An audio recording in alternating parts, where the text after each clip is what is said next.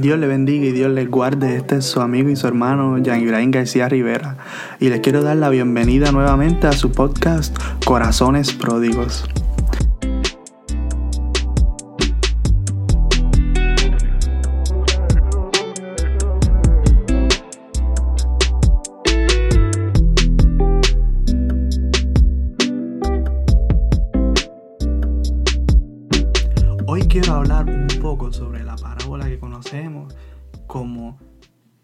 Hijo pródigo. Para comenzar, quiero establecer un poco lo que es su contexto, ¿verdad? La encontramos en Lucas 15, luego de, de otras dos parábolas. Y estas tres parábolas son más o menos del mismo tema y son de, la, de cosas que se pierden o de gente que se pierde. La primera es la parábola de la oveja perdida. La segunda es la parábola de la moneda perdida. Y la tercera que encontramos es esta, la de la parábola del hijo pródigo.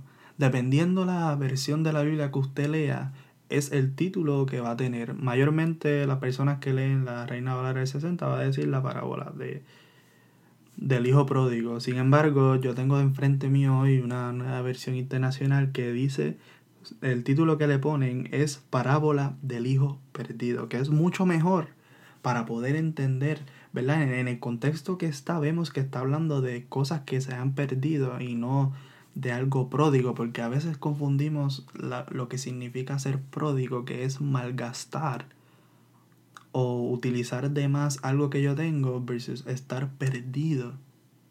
Y entiendo que al darle ese título de el hijo pródigo, se le está dando un enfoque un poco erróneo, porque cuando lo ponemos en su contexto, ¿verdad? De las parábolas que están anterior a ella, están hablando de las personas o cosas que se pierden.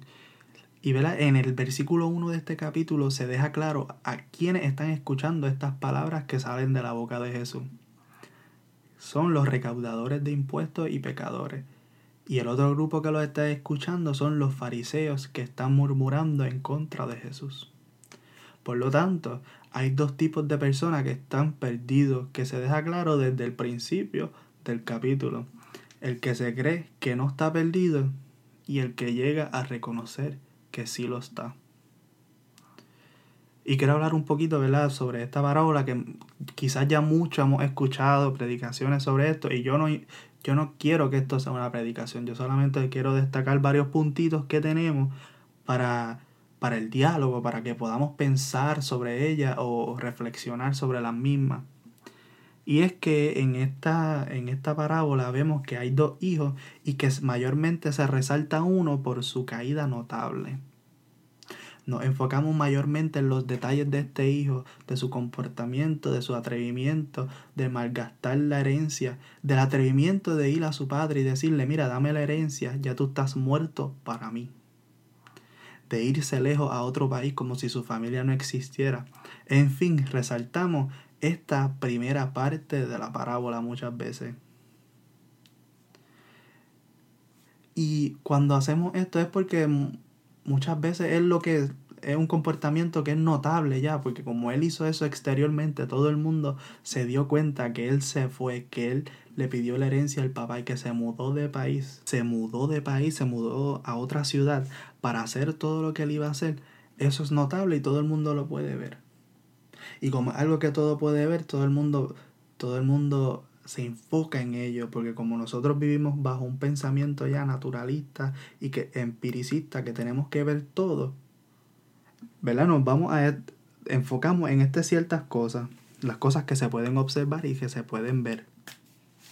Sin embargo, vemos que en otros puntos, ¿verdad? Otra cosa que quiero destacar es que en nuestros puntos más bajos tratamos de llenar nuestros vacíos con cualquier cosa, porque porque es que muchos de nosotros hemos sido pródigos en el sentido que malgastamos la gracia que el Señor nos da. La definición de pródigo es alguien que malgasta las cosas que tiene. Y sí, este hijo menor sí fue un hijo pródigo. Fue alguien que malgastó toda su herencia, como dice el texto.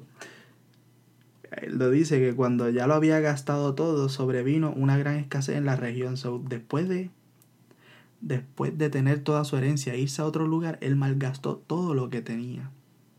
Y fue a, trabajar con cerdos. Y los cerdos eran un, eran un animal impuro para la cultura judía, pero también era de mal visto cuidar los cerdos en las culturas grecorromanas, según lo que estaba leyendo.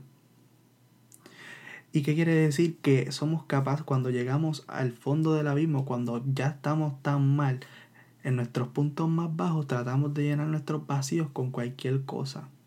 Aún sabiendo que es incorrecto, sabiendo que eso no era lo que le tocaba a él hacer, tuvo que hacerlo. Y ¿verdad? los interpretadores de la Biblia dicen que, que la hacienda de los cerdos no es otra cosa que una alegoría que ilustra el estado de corrupción del hijo pródigo. Quiero destacar ¿verdad? que es fácil ver los comportamientos externos, pero la condición del corazón solo la, solo la conoce Dios. Se le ha dado el énfasis al hijo mientras el énfasis correcto se le debe dar al Padre. ¿Por qué? Porque el Padre es otro pródigo. Otra definición para pródigo es el que da en abundancia. Ese Padre, cuando llegó su hijo de vuelta a la casa, no fue quien para decirle, tú no, tú no mereces estar aquí no fue quien para decirle yo no te quiero más aquí porque tú me acusas, tú me hiciste morir. Para ti yo estaba muerto, yo no te quiero más aquí. Cuando él vio a su hijo que había malgastado todo, él corrió hacia él. En ese contexto eso es un acto de una mujer. Un hombre no corre en ese tipo de cultura. Y Dios nos ama como una madre ama a su hijo que Él está dispuesto a correr hacia nosotros, a nuestro encuentro.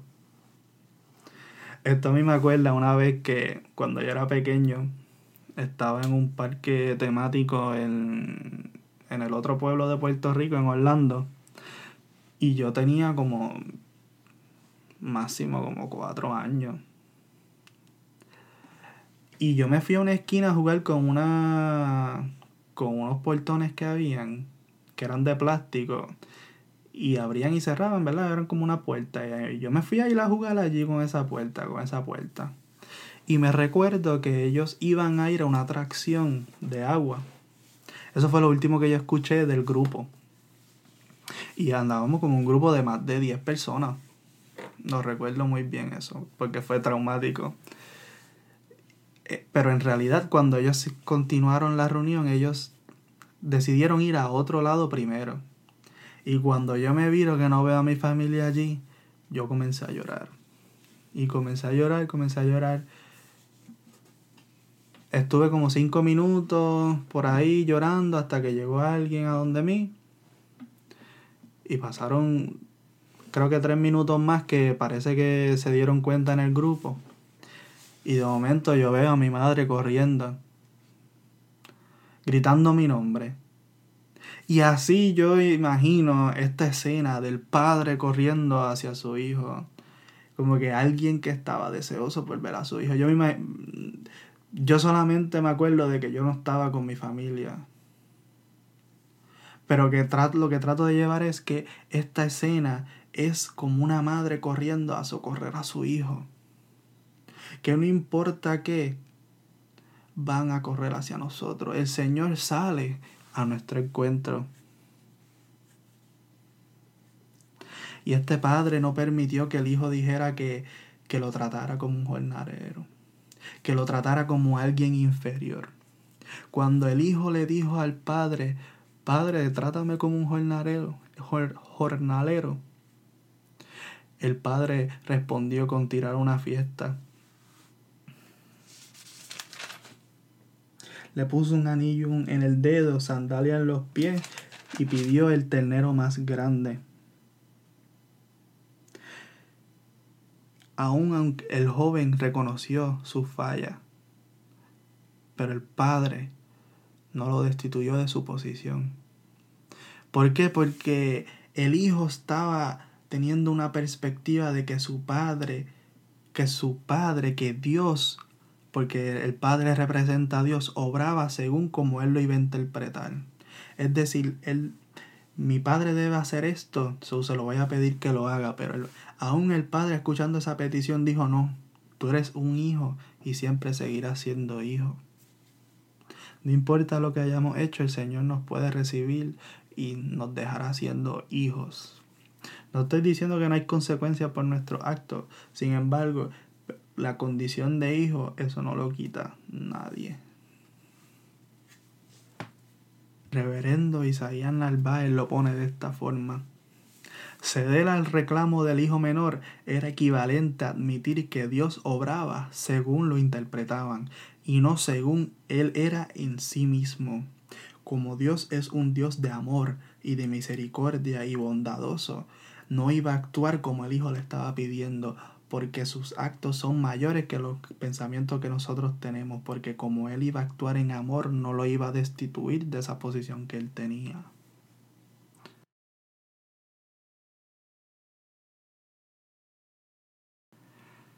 Y como esta parábola se puede dividir en dos partes, lo voy a dejar ahí. Acabamos de, de dialogar un poco sobre lo que es la primera parte de la parábola de los hijos perdidos y el Padre bondadoso.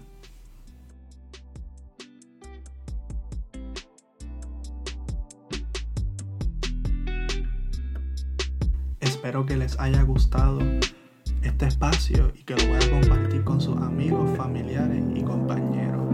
Dios les bendiga y Dios les guarde.